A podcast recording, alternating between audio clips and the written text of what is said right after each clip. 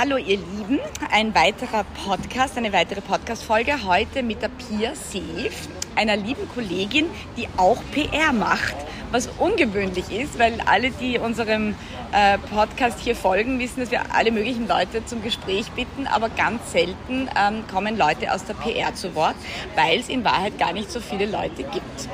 Liebe Pia, willkommen, willkommen. Ich freue mich sehr, dass wir heute mal einschlägig über unsere Arbeit sprechen. Danke, liebe Anna, für die, für die Einladung. Ja, ich bin sehr gespannt, wie sich das Gespräch entwickelt. Normalerweise spricht man ja für andere Leute, wenn man in der Branche arbeitet. Deswegen freut es mich mal, äh, auch ein bisschen zu erzählen, was so die Hintergründe sind, die den Job irgendwie ausmachen. Wie war, wie war? Das ist ja schon mal, ich nehme das jetzt in die Hand, weil ich glaube, dann ist es uns näher. Das ist ja schon mal ein ganz wesentlicher Punkt, das völlig recht irgendwie. Wenn man äh, PR macht, das hat mal, ich bin mal äh, in Amerika eingereist und da hat der Immigration Officer hat da irgendwie gemeint, was machen Sie ja PR oder Public Relations und sagte, ah, you make people look good. Und so war die Situation, wenn man da in diesem mhm. Immigration-Ding ist, so, no, no, no, no, I don't do anything. aber, so, aber stimmt, eigentlich ja. sorgen wir dafür, dass die Leute im richtigen Rampenlicht sind. Erzähl uns ein bisschen, was was war so der Weg dorthin? Weil man wacht ja nicht auf als zehnjähriges Mädchen und denkt sich, ach, ich mache Public Relations. Oder war es schon so? Nein, ähm, ich habe immer gewusst, dass ich irgendwie etwas machen wollte mit Text, also mit Schreiben. Habe dann natürlich auch ein bisschen hineingeschnuppert in den Journalismus, beim Kurier kurzzeitig. Äh, habe das auch gerne gemacht, aber da war ich in so einer wöchentlichen, ähm, in so einem Magazin äh, dabei, was irgendwie mir mehr zugesagt hat als irgendwie die tagesaktuelle Geschehen. Das war schon sehr äh, stressig und man konnte überhaupt nicht in die Tiefe gehen. Ähm, aber ich habe mir dann doch gedacht, ähm, es soll nicht der Journalismus sein, sondern irgendwie ähm, ein, ein, Schritt weiter oder ein Schritt daneben. Vor oder ja. zurück, genau. Das ist jetzt je nach Bewertung, genau. Genau. Und ähm, habe mich dann für, für äh, das äh, Publizistikstudium äh, entschieden, in Kombination mit Dolmetschen und Übersetzen weil die Sprachen auch immer schon was waren, was mich äh, mein Leben lang irgendwie begleitet hat. Ähm, meine Vorfahren kommen aus Italien und Schweden. Schwedisch konnte man nicht äh, studieren, jetzt also als Dolmetschen, deswegen habe ich ähm, Englisch-Italienisch äh, gewählt und habe dann ähm, im Zuge dessen auch äh, mehrere Praktika gemacht, auch teilweise in EU-Richtung. Ähm, EU hätte mir so jetzt vom, von außen irgendwie und einem Praktikum auch sehr zugesagt, habe mich dann auch in Brüssel beworben. Ähm, allerdings dauert ja der, der, Aufnahmeprozess mehrere Jahre, zwei Jahre oder so und währenddessen habe ich dann schon begonnen in einem PR, in einer PR-Abteilung zu arbeiten und zwar in Belvedere. Und so bin ich zur Kunst gekommen. Und nachdem dann eh ähm, nach drei Monaten irgendwie klar war, das wird nichts ähm, in Brüssel, habe ich mir gedacht, macht nichts. Ähm, mir gefällt es hier so gut. Ähm, es war ein, ein, tolles Team, wo wir damals äh, gearbeitet haben, vier, fünf Leute. Und es konnte, was ich sehr cool fand, einfach jeder auch seine Stärken einbringen. Also ich jetzt eben mein Interesse für internationale Medien und internationale Zusammenarbeit. Also ich wurde, kann ich mich noch erinnern, gleich einmal ähm, so nach einer Woche ähm, von meiner Kollegin dann irgendwie ins kalte Wasser geschmissen ähm, was eh lustig war. Also ich durfte einen, ein 14-köpfiges ähm, Filmteam aus Frankreich betreuen, ähm, die irgendwie drei Tage in Belvedere gedreht haben, alles rauf und runter. Ähm, ich war dann schon fast so was wie ein Teammitglied, äh, wäre gerne auch mit, äh, weitergereist mit ihnen, aber also das ähm, hat mir von Anfang an irrsinnig getaugt und habe auch dann in meinem Umfeld erzählt. Also man hat irgendwie gemerkt, okay, das ist etwas, wofür ich auch brenne. Spannend, ja. Es ist, die PR ist tatsächlich etwas, gell, das ist eben, äh, man rutscht da oft so rein. Oft eben, wie du sagst, sozusagen kommt man eben über den Text oder über was anderes. Bei mir war das auch so ähnlich. Bei mir war es ja so, dass wir, dass Freunde, eben in dem Fall war das sozusagen die Lili Holländer und Volker Bayerle die Vienna Design Week äh, mit neuer Presse eigentlich in-house bestücken wollten und sonst einfach niemand einfiel. Mhm. Und ich dann, lieb wie ich bin, meinte, na gut, dann mach's halt ich. Und so ähnlich ist das immer, dass man so ein bisschen, ich sage immer, bei, bei, der Presse anrufen und um Geld fragen. Das mhm. sind die Dinge, die man nicht so wahnsinnig gern macht. Aber ja. wenn man, irgendwie du erzählst, wenn man sozusagen... Ähm, Spaß daran hat oder sozusagen da, da auf den Riecher kommt, dann macht es eben sehr wohl. Spaß. Mhm. Ähm, das Belvedere war damals schon unter der Leitung von der Agnes Husslein, oder? Ja. Genau, und das war sozusagen zu welcher Zeit? War sie frisch im Amt oder war das Team sozusagen schon sehr eingespielt oder war das... Ähm, also es war 2000, Ende 2013 bin ich gekommen, äh, da war gerade ein, ein, Wechsel auch in der Kommunikationsabteilung. Ich habe von einer sehr lieben Kollegin, mit der ich heute noch in Kontakt bin, ähm, die jetzt im Leopold-Museum arbeitet, ähm, habe ich äh, auch Agenten übergeben bekommen und dann hat sich das Team irgendwie auch ein bisschen neu formiert, das Kommunikationsteam dort. Und ähm, hatte dann eine sehr äh, coole Vorgesetzte, die wirklich, ähm, wirklich jedem Teammitglied äh, ermöglicht hat, mehr oder weniger das zu tun, was, was man sehr gut konnte. Und es hat auch ähm, in dieser wahnsinnig aufregenden Zeit mit rund 30 Ausstellungen im Jahr, also nicht, äh, nicht übertrieben, ähm, haben wir das sehr gut hinbekommen, glaube ich, weil, weil jeder genau wusste, was, was zu tun war. Wir haben uns sehr gut eingespielt. Ähm, ich war am Anfang, muss ich sagen, jetzt ähm, natürlich, also man kommt als Praktikantin, dann wird man vielleicht Projektmitarbeiterin, was äh, eben ich dann auch als für, für internationale Presse vor allem war. Und ich habe mich dann, weil ich gesehen habe, es, es gefällt mir dort so gut ähm, und ich möchte diesen Weg Kulturkommunikation irgendwie weitergehen. Ähm, ich hatte ja noch keinen Master, sondern Bachelor und habe mir dann gedacht, ich möchte das schon mit einem Master dann auch vertiefen. Habe das dann besprochen und habe dann ähm, Art and Economy, diesen Lehrgang ähm, begonnen. Der war zwei Jahre berufsbegleitend. Und, ähm, der war an der Uni oder wo wird das? An der Angewandten. An der Angewandten, okay. Genau. Ja. Und da bekommt man eben auch durch äh, viele Vortragende aus der Praxis einfach erstens auch gute Kontakte, Einblicke und auch das, ähm, also mein, meine Studienkollegen, Studienkolleginnen waren irrsinnig lustig, ähm, also von A bis Z, von, vom äh, Künstler, vom Filmproduzenten ähm, bis zum, ähm, ja, also durch die Bank, alles, alle, alle möglichen äh, Genres war dabei, Tänzer, also wirklich ähm, bunt gemischt. Und auch mit denen bin ich noch, also mit vielen in Kontakt. Das war wirklich eine, eine gute Zeit. Ähm, und das, äh, das, Studium an sich ähm, kann ich auch weiterempfehlen, weil, weil ähm, sich sehr gut vereinbaren lässt, eben auch mit diesem, also für Berufstätige. Genau. Auch wichtig, weil es sind äh, viele unserer, unserer Hörerinnen eben sind dann oft so in Ausbildung oder sozusagen, wie geht man den Weg, was ist irgendwie sozusagen wichtig und wie du erzählst sozusagen, also quasi die Basis ein Publizistikstudium, dann schon relativ bald in die Praxis eingestiegen und dann sozusagen nochmal Art and Economy, dieser Lehrgang auf der Angewandten. Wie lange dauert das? Zwei Jahre? Oder genau, zwei Jahre, fünf Wochen im Jahr, immer geblockt. Und ja, dann hat man Prüfungen, schreibt eine Masterarbeit. Ja. Und das Netzwerk ist nicht zu verachten genau. und auch relevant. Wenn, es ging ja dann weiter sozusagen, also die Zeit im Belvedere, 30 Ausstellungen, das ist nicht schlampig. Man hat das ja dann oft so als Außenstehender gar nicht so am Radar, mhm. wie viele sind. Aber es mhm. sind ja dann doch viele Locations und Häuser. Ja. Also es war ja unten oben 21er Haus. Und Winterpalais dann während der Amtszeit von der Frau Dr. Huslein. Das Winterpalais muss man sagen, das hat eröffnet, wie ich, ähm, wie ich ans Belvedere gekommen bin. Äh, bei der Eröffnung an sich war ich nicht dabei, aber ich hörte heute noch die Kollegen und Kolleginnen davon erzählen, äh, was das für eine ähm, Sa also Sause im übertragenen Sinn war. Aber es war ein also durchgetakteter ähm, äh, durchgetaktetes Event, äh, mehrere Tage. Ähm, also das ja, ja, die Agnes Husserl ist berühmt für ihre, ihre, ihre Feste und ihre äh, genau, Events, die sie schmeißt in unterschiedlichsten Couleurs. Also genau. Also man, man lernt da, genau, weil du bist ja jetzt wieder sozusagen für ähm, äh, die, die Agnes Russland tätig, nämlich in der Heidi Horton Collection. Mhm. Dazwischen gab es noch das Leopold Museum. Ich frage dich dann gleich nochmal so ein bisschen, wie unterschiedlich Häuser oder wie wichtig sozusagen die Leitung da auch ist. Aber sozusagen in a nutshell, also sozusagen das, das sag ich mal, Marketinggeschick Agnes Russlein, man lernt und sie hat offensichtlich auch ein Händchen für gute Leute und du wärst nicht jetzt wieder bei ihr wenn sie nicht doch auch eine tolle Chefin wäre. Kann man das so sagen? Ja, also ich glaube, also am Anfang hatte ich sicher nicht so viel Berührungspunkte mit ihr, weil einfach ein riesiges Haus und ich war jetzt nicht in der obersten Position in der Kommunikation.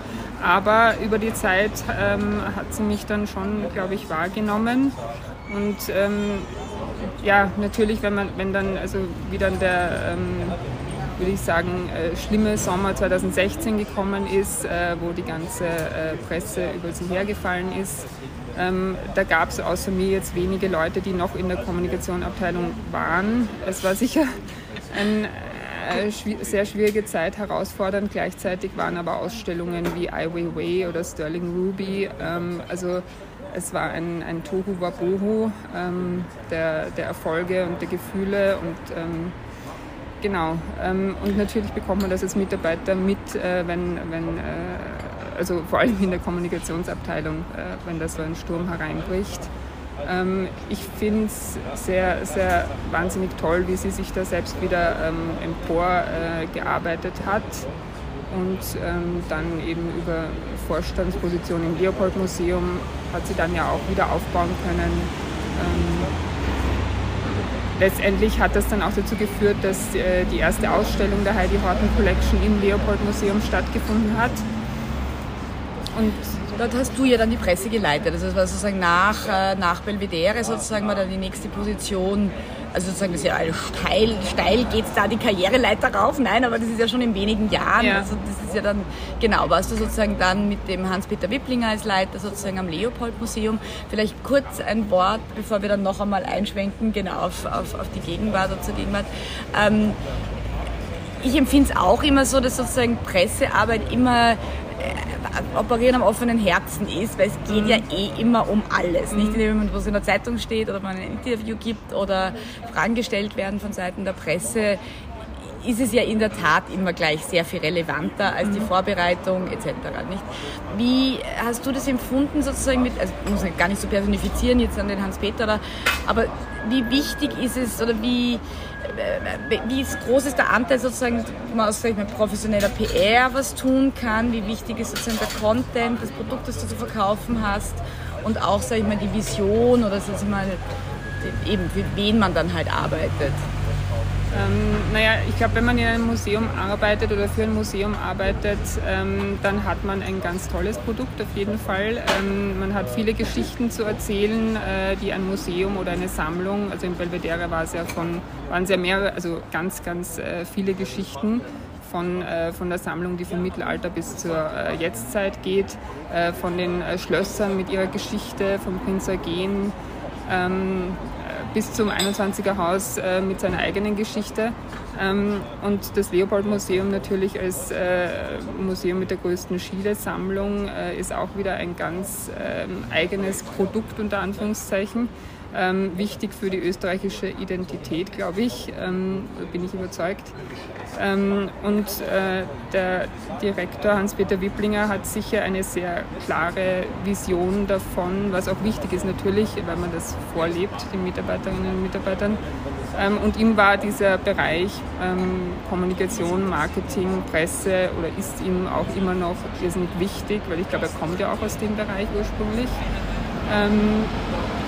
Und, und hat da auch ganz klare, ähm, ganz klare Vorstellungen gehabt, die er, die er den Mitarbeitern und Mitarbeiterinnen weitergibt. Und ähm, ich glaube, es ist wichtig, dass ein, ein, Chef auch irgendwie sich, also dass er diese, diese Dinge ernst nimmt und, und sehr da dahinter ist. Genauso wie die Frau Dr. Huslein das auch ist.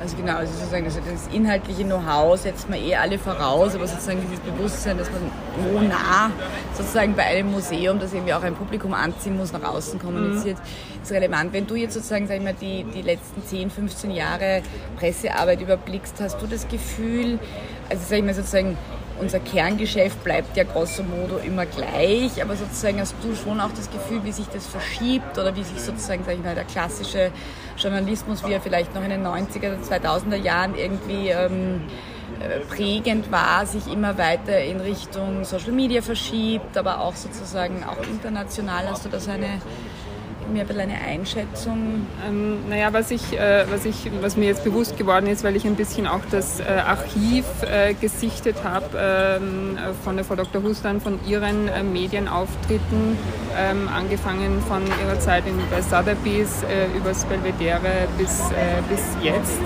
und einfach zu sehen, was damals, also damals in den 1990er Jahren, wie, wie, ausführlich, äh, wie ausführlich damals äh, die Kultursendungen beispielsweise im Fernsehen noch waren. Also mit drei Stunden äh, wurde da ähm, ähm, mit Live-Gästen, mit Beiträgen, die eine halbe Stunde gedauert haben, berichtet. Ich meine, das kann man sich heute kaum noch vorstellen. Das erzähle ich wahrscheinlich eh nichts Neues, aber es war für mich noch einmal so eine, so eine Erkenntnis, dass, dass sich das auf jeden Fall verlagert, ähm, dass sich das natürlich ins, äh, ins äh, Web verlagert. Ähm, ich arbeite mit vielen Journalistinnen und Journalisten zusammen, die teilweise noch aus einer äh, vielleicht Generation sind, die sich auch umstellen müssen, die äh, vielleicht hauptsächlich für Print gearbeitet haben und jetzt sagen, naja, wir müssen das natürlich auch ins Web stellen und ich brauche jetzt bitte da noch keine Videos und äh, können wir da noch ein bisschen extra Material haben ähm, wo man merkt, das ist jetzt vielleicht nicht, ähm, das würden sie nicht von sich aus machen, aber natürlich ist es, ist es gefragt. Und ich finde es ähm, schon cool, weil natürlich, äh, wenn, wenn man dann eine ausführliche Berichterstattung auch im, im Web hat, dann ist es einfach ähm, auch länger auffindbar und einfacher zu handeln ähm, weil natürlich will man, ähm, will man den äh, Chefitäten dann auch immer zeigen, was alles äh, denn wirklich passiert ist, was diese PR-Arbeit ähm, äh, für ein Haus, für eine Ausstellung, für ein Museum, ähm, welchen Niederschlag sie hat und äh, ja. Und ähm, bezüglich Social Media ist natürlich ähm, für alle Museen, glaube ich, ein, äh, nicht wegzudenken. Ähm, ich glaube, die Wiener Museen sind generell sehr geschickt in ihrer ähm, Social-Media-Arbeit. Ähm, die haben das teilweise natürlich schon jetzt einige Jahre aufgebaut, wird immer äh, diversifizierter, äh, immer professioneller, kommt mir vor. Und ähm, natürlich auch in der Heidi Horton Collection ist das ein Riesenthema. Ähm, wir hatten am Anfang eben einen, äh, einen Push quasi, ähm, eine professionelle äh, Unterstützung und ich glaube aber, dass wir als, als Privatsammlung einfach einen, eines, einen sehr persönlichen Zugang auch ähm, über Social Media ähm, vermitteln möchten. Und ähm, das werden wir jetzt äh, die nächsten Wochen und Monate noch äh, intensivieren und ausbauen. Ja, genau. Also sozusagen genau bei der Heidi Horton Collection, also unsere Wege kreuzen sich immer wieder. Ich habe mich jetzt auch gerade so erinnert, irgendwie sozusagen, weil wir kennen uns auch schon aus der Zeit, dass du in Belvedere warst, mhm. nicht und so. Also ähm, genau, und bei äh, der Heidi Horten Collection hat man jetzt auch wieder Gelegenheit und ähm, das ist natürlich jetzt eine ganz andere sag ich mal, Größenordnung an, an der Größe der Sammlung. Die Sammlung ist eh riesig, nicht? Aber sozusagen, wir hören sozusagen 30 Ausstellungen im Jahr. Äh, Belvedere, das wird jetzt bei der Heidi Horten Collection, wir haben jetzt nicht 30 Nein. Ausstellungen im Jahr machen, aber vielleicht viele, viele Veranstaltungen. Also es verlagert sich. Ähm, vielleicht kurz nochmal so, so Revue passieren lassen. Es ist ja auch sehr spannend gewesen, dieses Haus zu eröffnen. Eben jetzt diese vielen Jahre, die du sozusagen auch die, ähm, äh, die Frau Direktor Russlein schon kennst. Ähm, war das noch einmal etwas Besonderes auch für dich, sozusagen, die ja doch schon viele Ausstellungen jetzt begleitet hat und Eröffnungen erlebt hat? Ähm, auf jeden Fall. Also ich äh, durfte ja seit ähm, Baubeginn oder eigentlich noch davor, also wie es eine, eine Ausschreibung für einen Wettbewerb gab. Es gab drei Architekturbüros, ähm, äh, die Next Enterprise Architects, die dann auch den äh, Zuschlag bekommen haben, äh, Ordner und Ordner, die das Museumsquartier äh, gebaut haben und Kühn Malvezzi ähm, die auch schon im Museumskontext sehr viel gemacht haben. Und äh, die Frau Horten hatte ganz klar einen Favoriten, The Next Enterprise. Ähm, und die hatten auch wirklich einen ganz äh, tollen, innovativen Entwurf. Äh, wir hören heute von vielen Seiten oder wenn Leute zum ersten Mal das Museum besuchen, äh, denken sie vielleicht zuerst ans Guggenheim. Äh, also man könnte, wenn man im Museum reingeht, irgendwie ähm, in jeder Stadt der Welt sein. Also ich glaube, es hat einen sehr internationalen äh, Flair, wenn man das so sagen kann. Ähm, und diese, ähm, die Architekten ähm, haben, haben eben ihre Vision entwickelt. Es war ein sehr aufwendiges Bauprojekt, das innerhalb von nicht einmal zwei Jahren da verwirklicht wurde im Hanushof. Ähm, ich, wie gesagt, was, was ich ganz spannend fand, äh, war, die, war die Begleitung, wie dieses ähm, 1914 erbaute Gebäude von Erzherzog Friedrich, ähm, wie das äh, komplett ausgehöhlt wurde, wurde auch ein Keller ausgehoben, aber es blieben nach außen hin eben nur die, nur die Außenmauern stehen. Ähm, und äh, man konnte von unserem Büro aus äh, beobachten tagtäglich, wie es zuerst immer, immer weniger wurde und nach und nach dann wieder aufgebaut wurde. Also es war irrsinnig spannend. Ich habe viel gesehen und gelernt äh, über Bau, ähm, also bisher ja, Baufortschritte. Das war mir bisher noch nicht so ähm, ähm, bekannt. Wir hatten natürlich auch einen tollen äh, Fotografen, der das begleitet hat, der Stefan Ohler, war glaube ich auch schon hier zu Gast. Genau, Podcast nachher, genau, genau. Stefans Arbeit, ja. Ähm, der hat wunderbare, ähm, eine wunderbare Dokumentation gemacht in seiner ganz eigenen äh, Bildsprache. Er war immer in der Mittagspause da, wenn die Arbeiter ähm, äh, pausiert haben und hat die, die Fortschritte äh, eingefangen und diese, diese Dokumentation ist jetzt eben in der Ausstellung im Museum auch äh, nachzusehen oder zu sehen generell. Das ist so lustig, wenn man PR macht, ist man so on message. Also auch wenn es einen Podcast gibt, der mit der eigenen Person handelt, ist man ganz, ganz in, in ja. der Mission seiner Kundin genau. unterwegs. Gell? Das sieht man hier sehr schön. Genau, also ich glaube, eben kann man empfehlen, dorthin zu gehen und sich das auch nochmal anzusehen. Was für dich noch einmal eben jetzt so, auch aus kommunikativer Hinsicht, ist ja auch noch nicht abgeschlossen, weil es ist ja gerade erst vor wenigen Wochen eröffnet worden, aber auch, sag ich mal, ein Haus so zu formen, wo es so sehr tolle Architektur gibt, das haben wir jetzt schon gehört und auch eine super Sammlung. Aber sonst ja sozusagen muss man dem Ganzen jetzt auch erst einmal ein bisschen ein, ein Image verpassen mhm. oder man muss das jetzt einfach auch ähm, den Leuten so vermitteln, dass sie in einer Stadt, die nicht arm ist an Museen, ähm, dorthin findet. Das, ja. ja. Ähm, das ist natürlich ein, ein, Prozess, der jetzt nicht von heute auf morgen ähm, erledigt ist. Ähm, wir, haben, ähm, wir haben zum Beispiel mit dem Wien-Tourismus einen, einen tollen Partner, die uns, äh, die uns in der Kommunikation sehr unterstützen, sehr mitnehmen.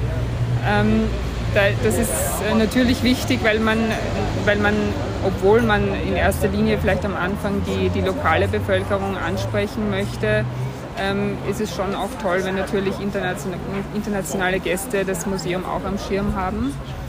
Ähm, das passiert jetzt nach und nach. Genau. Also es war jetzt sehr viel internationale Berichterstattung auch schon.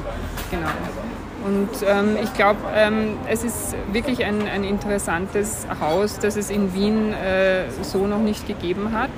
Es ist das erste Privatmuseum, ähm, das äh, jetzt durchgängig auch äh, zugänglich ist es wird zwei Wechselausstellungen im Jahr geben, zwei große. Und ich glaube, ähm, die Sammlung, wie du sagst, ist so umfangreich. Ähm, da lassen sich äh, ganz viele unterschiedliche Aspekte herausarbeiten. Ähm, bei der nächsten Ausstellung, die dann eben ab Herbst startet, wird eben ähm, es wird so ein Dialog sein zwischen ähm, also Aspekten von Weiblichkeit, Frauenbildern in der Sammlung ähm, und in Kombination, in Dialog mit den, mit den Haute Couture-Kleidern, die die Frau Horten ähm, getragen hat. Also es wird, ähm, es werden, glaube ich, Aspekte äh, gezeigt, äh, die, die sonst jetzt in keinem Wiener Haus so, äh, so gezeigt werden. Und wie sich dann das Ausstellungsprogramm weiterentwickelt, das ist natürlich eine kuratorische Sache. Aber ich glaube, ähm, als, als Verantwortliche für PR hat man da, ähm, also es ist ein, eine tolle Aufgabe. Also, Herausfordernd, aber auch ja. schön sag, für dich jetzt sozusagen, kannst du dir nochmal vorstellen, oder hättest du nochmal Lust, irgendwie sozusagen ins Ausland zu gehen? Irgendwie sozusagen, jetzt haben wir irgendwie Dolmetschstudios begonnen, Italien, Schweden, kommst gerade zurück aus Bari, irgendwie, wo du auf Urlaub warst. Ist was, was man sozusagen nochmal in seine Biografie einflechten wollen würde? Ja, ich, ich ähm, würde das nie ausschließen. Ich hatte auch vor, ähm, also bevor dann, genau bevor Corona uns ähm, äh, ereilt hat, ähm, bevor die Pandemie ausgebrochen ist, äh, hatte ich schon meine Fühler Richtung New York ausgestreckt. Hatte da auch schon einen, ähm, einen Kontakt, äh, weil es ja natürlich ohne Kontakte immer schwierig ist. Aber ähm, wir sind ja aus der Branche nicht. genau. Kontakte sind uns jetzt nicht, nicht fern, ja. Genau.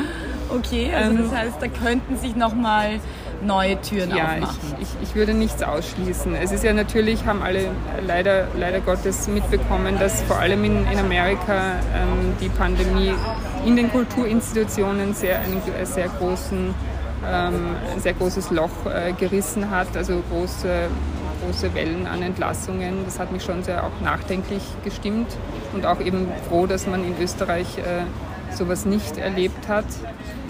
Ähm, aber genau, ich, äh, ich, also ich bin offen und äh, schaue, was auf mich zukommt. Aber momentan bin ich sehr, sehr glücklich in der Heidi Horton Collection.